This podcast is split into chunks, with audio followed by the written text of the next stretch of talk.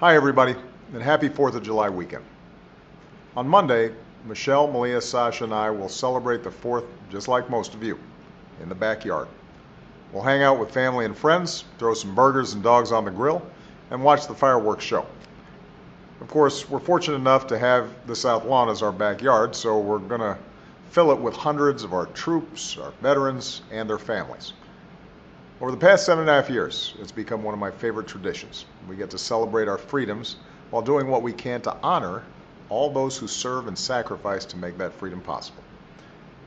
And I know that honoring our service members, our veterans, and their families is something that so many Americans try to do every day without fanfare or expectation of anything in return. For the past five years, Michelle and Dr. Jill Biden have tried to follow the example of so many of those Americans with their Joining Forces initiative. They've rallied businesses to hire more than 1.2 million veterans and military spouses and helped reduce veterans' homelessness.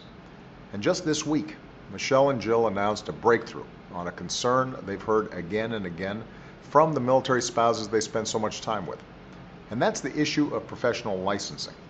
This is something that most Americans aren't familiar with, but for military families, it's a big challenge. Here's why.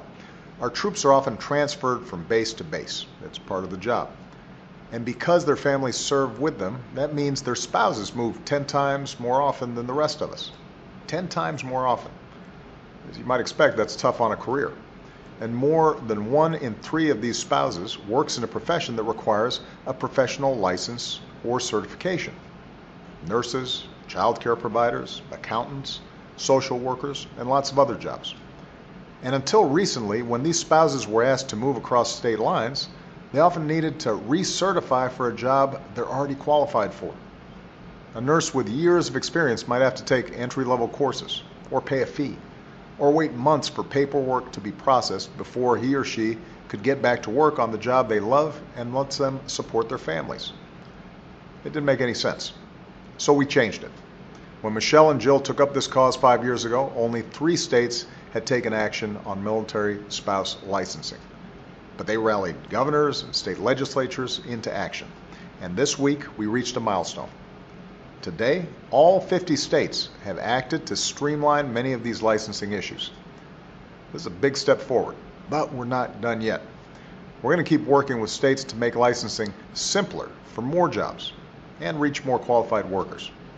But we can finally say to so many of our military families, when you move, you'll no longer be forced to put the career you love on hold just because you and your family have chosen to serve this country.